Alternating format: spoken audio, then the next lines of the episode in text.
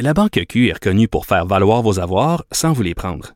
Mais quand vous pensez à votre premier compte bancaire, tu sais, dans le temps à l'école, vous faisiez vos dépôts avec vos scènes dans la petite enveloppe. Hmm, C'était bien beau. Mais avec le temps, ce vieux compte-là vous a coûté des milliers de dollars en frais, puis vous ne faites pas une scène d'intérêt. Avec la Banque Q, vous obtenez des intérêts élevés et aucun frais sur vos services bancaires courants. Autrement dit, ça fait pas mal plus de scènes dans votre enveloppe, ça. Banque Q. Faites valoir vos avoirs. Visitez banqueq.ca pour en savoir plus. Pendant que votre attention est centrée sur vos urgences du matin, vos réunions d'affaires du midi, votre retour à la maison ou votre emploi du soir, celle de Desjardins Entreprises est centrée sur plus de 400 000 entreprises à toute heure du jour. Grâce à notre connaissance des secteurs d'activité et à notre accompagnement spécialisé, nous aidons les entrepreneurs à relever chaque défi pour qu'ils puissent rester centrés sur ce qui compte, le développement de leur entreprise. Sophie Durocher. Une femme distinguée qui distingue le vrai du faux. Vous écoutez Sophie Durocher. Décidément, Grégory Charles a vraiment laissé tomber une bombe dans la presse en fin de semaine euh, en discutant avec un des chroniqueurs euh, de différentes idées qu'il a pour réformer le système d'éducation au Québec. Ça crée des vagues, ça fait beaucoup, beaucoup, beaucoup réagir des gens du milieu, mais des gens de l'extérieur du milieu aussi. Et c'est de ça qu'on avait envie de parler avec euh, Karine Gagnon, qui est chroniqueuse au Journal de Montréal, Journal de Québec et qui est aussi cadre à la direction du Journal de Québec. Karine, bonjour. Bonjour Sophie. Euh, on adore Grégory Charles, excellent animateur, excellent musicien, excellent tout, tout, tout, tout, tout. Euh, est-ce qu'on aime tout autant euh, Grégory Charles, éditorialiste en éducation? Mais l'affaire, c'est ça, c'est que Grégory Charles, c'est pas un chercheur ou un expert dans le monde de l'éducation. Tu sais, c'est correct de, de, de, faire un brainstorm sur euh, le sujet, tu sais, parce que on le voit là, on a des enfants puis on voit toutes les lacunes du, du système d'éducation, euh, à quel point il faut euh, il faut y réfléchir, il faut y remédier et tout ça. Alors ça, je suis bien d'accord avec lui, mais de prendre ces idées puis de penser que c'est une panacée, là, il y y a une sacrée différence. Puis, tu sais, on le voit depuis sa sortie, le nombre d'experts qui sortent pour dire qu'un instant, là, il faut, faut quand même apporter certaines nuances. Puis bon, il y a des, il y a aussi des études scientifiques qui ont été faites sur différents sujets euh, qui démontrent que c'est pas une bonne idée, euh, comme par exemple séparer les filles et les garçons. Hein. Euh, Grégory Charles suggère bon, de revenir à des classes séparées parce que les garçons et les filles apprendraient différemment. Euh, sauf que euh, dans les faits, là, les recherches démontrent que c'est vraiment pas euh, ce qu'il faut faire, qu'il n'y a aucune plus-value à ça. C'est ça qu'Étienne mm Royer, là, qui est un, un, professeur reconnu en éducation à, l'Université Laval, disait au journal cette semaine. Alors, tu sais, ça démontre que oui, il faut brasser la cage, mais aussi il faut se pencher là-dessus de manière plus sérieuse que juste en lançant des idées comme ça, parce que bon, peut-être que ça serait ça pourrait être bon ça pourrait tout révolutionner. C'est pas aussi simple que ça. C'est ça, c'est qu'en fait, on, applaudit Grégory Charles parce que c'est vrai que euh, euh, il y a un problème avec l'éducation des garçons. Hein, il y a un taux de décrochage euh, disproportionné chez les garçons par rapport euh, aux filles au Québec. Donc moi, chaque fois que quelqu'un parle de ça, parce que je trouve qu'on n'en parle pas assez. Chaque fois que quelqu'un parle de ça, j'applaudis. Par contre, c'est une mauvaise solution à un problème qui est réel. Toi, quand tu es allée à l'école, euh, Karine, est-ce que tu es allée dans un collège, euh, dans un endroit où il y avait euh, des garçons et des filles ensemble, ou les filles et les garçons étaient séparés? Ah, moi, ils étaient tous ensemble. J'allais à l'école publique à Jonquière, euh, puis on avait une cour de récréation qu'on regarde encore aujourd'hui quand on y va, puis elle est encore pareil, là, c'est-à-dire un carré d'asphalte. Incroyable. aucun sens, là. Ah, c'est incroyable certain, là. C'est du béton, de l'asphalte, de la brique. Euh, donc, je me dis, je pense qu'il y a bien d'autres solutions qu'on peut apporter euh, pour, pour remédier à, entre autres, au problème des, des garçons, de l'apprentissage des garçons à l'école. Puis, un de, une de, ces solutions-là qu'on parle, ça fait 30 euh, ans qu'on parle de ça, là, puis qu'on on le met pas vraiment en application. On a amélioré, mais pas tant que ça. C'est de les faire bouger plus, puis ben ça va bénéficier à tout le monde. Puis d'aller chercher leur, leur passion, puis de d'éveiller leurs intérêts sais, la sortie de Grégory Charles, ça me faisait penser, euh, il y a un débat là, depuis quelques semaines, en fait, ça fait depuis quelques années, mais là, c'est ressorti euh, il y a quelques semaines parce qu'il y a un rapport qui a été déposé, puis on veut on veut mettre la, la, la hache. Là. Il y a certains, là, comme les commissions scolaires dans le coin de Drummondville, qui veulent euh, que ça cesse l'élitisme des programmes d'éducation internationale. Oui. Et moi, je trouve ça vraiment dommage qu'on pense comme ça. Parce que ce qu'on devrait faire, c'est pas scraper en bon français les programmes d'éducation internationale, c'est améliorer les programmes réguliers. Voilà. De donner la chance à ben, c'est ça, de donner la chance à Ben tout oui. le monde de se découvrir des intérêts puis des passions. Ça devrait servir à ça, l'école. Alors, tu sais, c'est pas tous les élèves qui sont euh, suffisamment performants en termes de notes à l'école pour aller dans un programme d'éducation internationale. Parce que ma fille le fait, ce programme-là, puis c'est assez difficile. Là. C'est, euh, c'est même, même elle qui était bonne à l'école, elle était pas dans les tops à l'école parce que, bon, t'apprends plein de langues, t'as tous les programmes enrichis. Je suis pas sûre, moi, que c'est comme ça que tu vas raccrocher ceux qui ont déjà des difficultés à l'école. Mais si tu leur proposes autre chose qui va avec le fait qu'ils ont des difficultés, ben là, ça peut devenir drôlement intéressant. Et, et tu vois, tout ça démontre que c'est pas une solution devrait s'appliquer là, comme une formule magique. C'est qu'il faut y réfléchir. C'est presque au cas par cas. Là. Absolument, tu as tout à fait raison.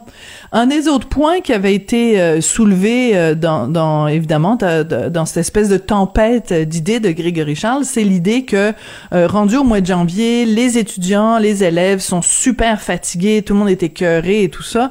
Donc on devrait pas euh, les écoles devraient pas être ouvertes euh, au mois de janvier, puis on devrait plutôt commencer euh, à enseigner un mois plus tôt au mois d'août.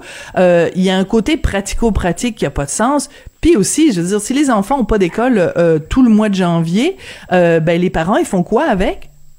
Mais là, les parents font quoi? Puis aussi, euh, les jeunes, c'est parce que l'été, là, c'est, il me semble que c'est, là que c'est intéressant d'être dehors, puis être Ben tellement oui. courte. Euh, euh, je veux dire, il y a plein de choses qui fonctionnent pas là-dedans, là. euh, Le mois de janvier, c'est le mois, c'est le mois le plus froid. Fait que tu vas dire à tes enfants pendant un mois, euh, va jouer dehors, versus versus le dire euh, au mois d'août. Au mois d'août, tu peux leur dire va jouer dehors puis euh, achale-nous pas là, c'est une façon de parler évidemment, mais euh, dire quand il fait moins 20, ben, les, les, les hivers, euh, tu sais le mois de janvier qu'on vient de connaître là, il faisait super froid, fait que tu dis aux enfants va jouer dehors. C'est un peu c'est un peu bizarre Ben, là, oui, tu sais. En fait, il dit qu'en janvier, les jeunes sont fatigués. Puis c'est pour cette raison-là qu'on devrait mettre l'école sur pause. Mais au contraire, sais-tu qu'est-ce qu'il faut faire quand on est fatigué? Les experts vont, vont nous dire, là. C'est qu'il faut bouger. Il faut bouger pour se redonner de l'énergie. Alors faisons ça, envoyons-le à l'école, puis pensons les programmes d'éducation en fonction des mois d'hiver qui font que les gens manquent d'énergie. Donc, Mhm. il faut qu'ils qu'ils fassent plus d'exercices. Tu sais, c'est la même chose que pour les adultes. Alors, encore là, ça, ça m'apparaît euh, une drôle d'idée. Puis, tu sais, il me semble que tu annonces aux parents euh, qu'en janvier, euh, c'est parce que les parents travaillent en janvier en temps normal. Là, on- la plupart des gens euh, prennent leurs vacances euh, dans le temps des fêtes, puis après ça, on recommence à travailler. Alors là, les, les enfants à la maison, pendant que les gens travaillent, je pense que ce serait pas trop bien accueilli, là, cette Ouais. idée-là. Alors, c'est intéressant, dans euh, le journal Le Soleil de ce matin, il y a euh, une lettre euh, ouverte d'un professeur. Il s'appelle François-Olivier Loignon. Il est enseignant de musique, chef d'orchestre, candidat au euh, doctorat en éducation musicale. Et il dit, de grâce, arrêtez de nous vanter des idées simplistes et irréfléchies comme si c'était des panacées, juste parce qu'elles viennent d'une personnalité connue. Ce dont a besoin l'éducation, c'est justement de donner la parole aux profs et aux experts en dehors de toute partisanerie politique. Fin de la citation. C'est intéressant parce que c'est vrai que la raison pour laquelle on parle autant de ça, c'est parce que Grégory Charles est connu. Euh, tu sais, quand euh, moi je fais, je, fais régulièrement des entrevues avec Égide Que tu que as mentionné Oui. tout à l'heure, et il dit des choses extrêmement importantes. Il tire la sonnette d'alarme depuis des années, Égide Royer, sur plein de problèmes dans le système d'éducation. Et régulièrement, Égide, sur nos ondes à Cube Radio, dit pourquoi on s'inspire pas de ce qui se fait de mieux, juste ne serait-ce que dans la province d'à côté, en Ontario, il y a plein de choses qu'on devrait faire. Ben, quand est-ce que t'entends sur la place publique des gens qui discutent des idées d'Égide Royer? Ben, jamais. Puis c'est dommage. Alors que là, on passe plus de temps puis on dépense plus de salive à parler des idées de Grégory Charles, qui est pas un spécialiste. Donc, il y a ce déséquilibre-là aussi qui est dommage. Oui, ben tu sais, si ça a un mérite, c'est justement de, de ça, c'est le travail des journalistes, hein, d'aller voir les experts pour les faire commenter. Là, ça provoque des débats. Fait à ce niveau-là, c'est intéressant. Mais ça veut pas dire que ces idées sont les bonnes puis que c'est celles-là qu'il faut appliquer. Ça, je suis bien d'accord avec le professeur que tu Là. Je pense qu'il faut aller voir dans le milieu de l'éducation. Il faut, mais c'est un peu comme le milieu de la le, le, le, système de santé. Ça fait tellement d'années qu'on dit mais oui. des mêmes problèmes, puis on roule dans le même cercle vicieux, puis on dirait qu'on on n'est pas capable de s'en sortir, puis comment ça se fait que, tu sais, pendant la pandémie, là, moi, ça m'a fait capoter, là. ma fille était au secondaire, puis elle avait plus d'école pendant un long bout, alors que ceux qui allaient à, l'école privée euh, avaient de l'école, puis ça fonctionnait, puis nous autres, non, public, on n'était pas capable de donner le service. C'est comme si on n'est pas capable de se revirer rapidement. Là, c'est, c'est comme trop une grosse machine euh, administrative, je sais pas trop quoi. Puis on pensait, tu sais, qu'en transformant les, les, les, commissions scolaires en centres de services, ça serait donc mieux. Puis moi, je sais pas ce que tu observes, mais moi j'observe que c'est pas mieux là. Puis ça bouge pas plus. Alors, ben oui, puis combien combien il y a de rapports, Karine? Combien il y a de rapports qui ont coûté des dizaines et des dizaines et des dizaines de milliers de dollars qui dorment sur des tablettes? Tu sais, je veux dire, c'est c'est et en éducation et en santé, il y a plein d'experts, il y a plein de commissions qui ont eu lieu, donc plein de gens qui ont eu qui ont fait des recommandations, qui ont trouvé des solutions. Puis ces solutions-là, on ne les applique pas. C'est ça, à un moment donné, ça devient extrêmement euh, frustrant. Écoute, Karine, un autre sujet dont on voulait absolument parler aujourd'hui, c'est qu'on peut pas s'empêcher quand même, quand on aime le français, de voir la quantité d'indices que ça va pas bien pour le français. Il y a évidemment euh, ce, ce conseil d'administration euh, unilingue anglophone au Canadien national. Il y a évidemment euh, le PDG d'Air Canada, Michael Rousseau. On a vu évidemment Mary Simon aussi. Euh, gouverneur général unilingue francophone. au Nouveau-Brunswick, qui est la seule province bilingue au pays, une lieutenant-gouverneur euh, général euh, qui est euh, unilingue anglophone. Puis là, il y a Vincent Marissal, qu'on reçoit aujourd'hui à l'émission, qui, un membre de sa famille, s'est fait servir, soigner en anglais seulement à l'hôpital Maisonneuve-Rosemont. Qu'est-ce que ça t'indique tout ça, Karine? Ben moi, ce que ça m'indique, en gros, là, et c'est assez triste comme constat, c'est que dès qu'on n'a pas prévu un moindre petit élément dans une loi, dans un règlement, ça veut dire que la langue est toujours menacée parce qu'il y a toujours quelqu'un qui va chercher à, entrer dans la faille. Tu sais, comme euh, au Canadien national, bon, sont assujettis à la loi sur les langues officielles euh, en tant qu'organisme euh, fédéral, sous la, juridiction fédérale. Et là, cette, loi-là oblige la, la direction à avoir certaines euh, des, candidats francophones, mais c'est pas le cas pour les CA.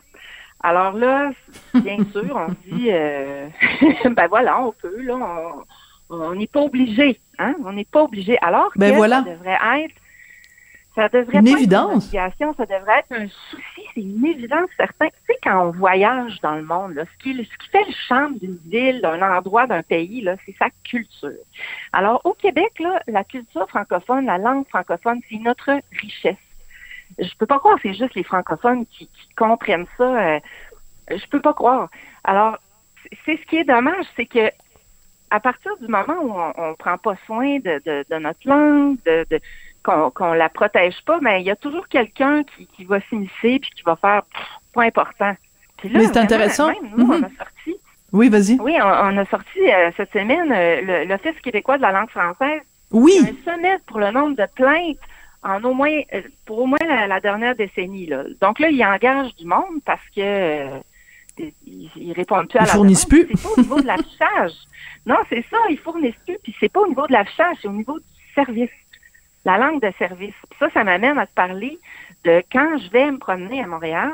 Raconte. Puis que je rentre dans des commerces, puis je me fais aborder, aborder en anglais, là. Ça me met sans connaissance, sérieusement. Moi, là, jamais je vais répondre en anglais et je parle anglais et j'étudie à maîtrise, je lis des, des textes scientifiques en anglais, je le comprends très bien. C'est pas ça. C'est le principe. C'est comme si je vais au Mexique, puis tout le monde m'aborde en anglais, je vais faire. Mais non, là, moi, je vais être dépaysée ici, là. C'est l'espagnol, votre langue. Non, je, je parle, j'ai une petite base d'espagnol, je le parle pas super bien, mais tu m'abordes pas en anglais. Mm. c'est pareil, là, tu sais.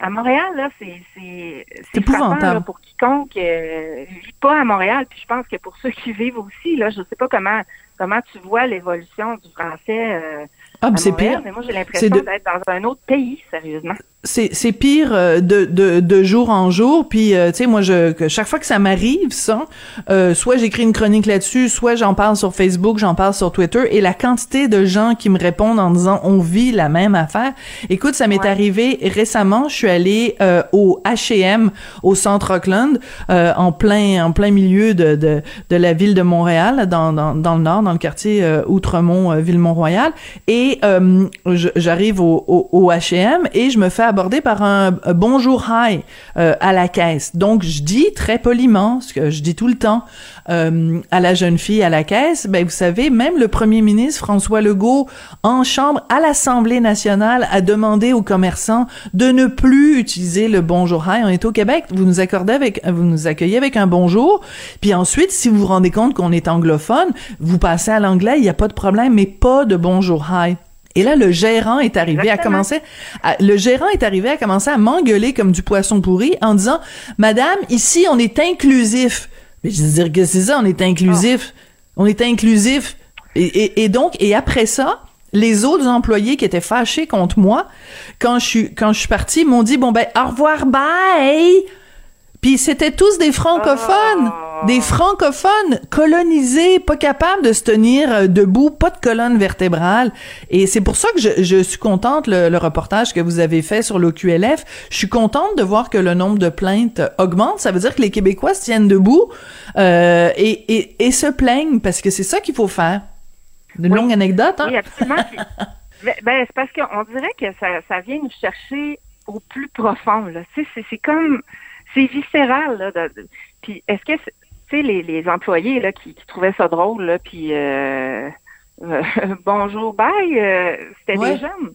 Oui, oui, c'était des jeunes, ben, oui. Les jeunes, les jeunes, quand on regarde bon différentes émissions de télé là, puis qui mélangent le, le, le français et Ah. l'anglais au point qu'ils sont obligés de faire une traduction en bas. Hmm. Je me dis, mais quelle langue tu parles au fait? Là? Puis ma fille me trouve tannante avec ça, mais. Parce que c'est une langue ou l'autre, il me semble, là, euh, tu sais, à, à moins de paraphraser ou bon, mais là, quand tu es rendu que tu mélanges les deux langues tout le temps, que on sait plus trop ce que tu dis, en fait aussi, là, parce que les expressions sont pas bien utilisées, pas bien tournées, pas bien prononcées. C'est un peu, c'est un peu triste, puis euh, je sais pas jusqu'à quel point ils réalisent que la langue française est vraiment en danger, puis si on ne fait pas plus pour la protéger puis la parler fièrement, on voit ce que ça donne là, en France, tu sais, avec euh, le- leur utilisation des mots Ah, anglais. ouais, c'est euh, épouvantable. eux, ils nous donnent pas de coup de main non plus, là. Non, Euh, ça aide pas. dire, là, l'affichage en anglais. Oh non, ça aide pas, là, parce que là-bas, il devrait être, euh, je sais pas, là, une figure de proue pour la protection du français, puis c'est- le contraire, là. Ouais. Donc, euh, oui, c'est triste, mais au moins, bon, on voit que c'est ça, c'est- les gens, les gens réagissent, ça les touche, mais est-ce que ça va suffire à, à faire changer la situation? C'est pas ce qu'on voit, là. Euh, Il me semble que c'est- de mal en là. La situation empire année après année, puis euh, ah, ça, ça fait vraiment mal. Mais je suis sérieuse, là, quand je dis que quand on va à Montréal, on se sent, on dirait qu'on n'est plus au Québec. T'as tout à fait raison. Au centre-ville, tu là. Ah, c'est- triste, là, parce que ça, c'est le, le cachet, le charme. Et ben, Et, et c'est comme je dis tout le temps, et comme je dis tout le temps, euh, parce que des fois on nous dit ah ben là on dit bonjour hi pour euh, accueillir les touristes, et comme je dis tout le temps, Paris c'est une des villes les plus touristiques au monde. Est-ce que tu as déjà entendu bonjour Ah, ça- hi à Paris? Jamais. Là on va se quitter là-dessus, Ben Karine. ben non, ben non. Eh oui, mais ça n'a pas de sens. On pourrait en parler longtemps, hein. Ça, ça, nous- Eh, ça mon Dieu. nous prend au trip. ça nous prend au trip. Karine, t'es chroniqueuse politique au Journal de Montréal, Journal de Québec. T'es aussi directrice adjointe de l'information au Journal de Québec. Toujours un plaisir de te parler. On se retrouve très bientôt. Merci, Karine Gagnon.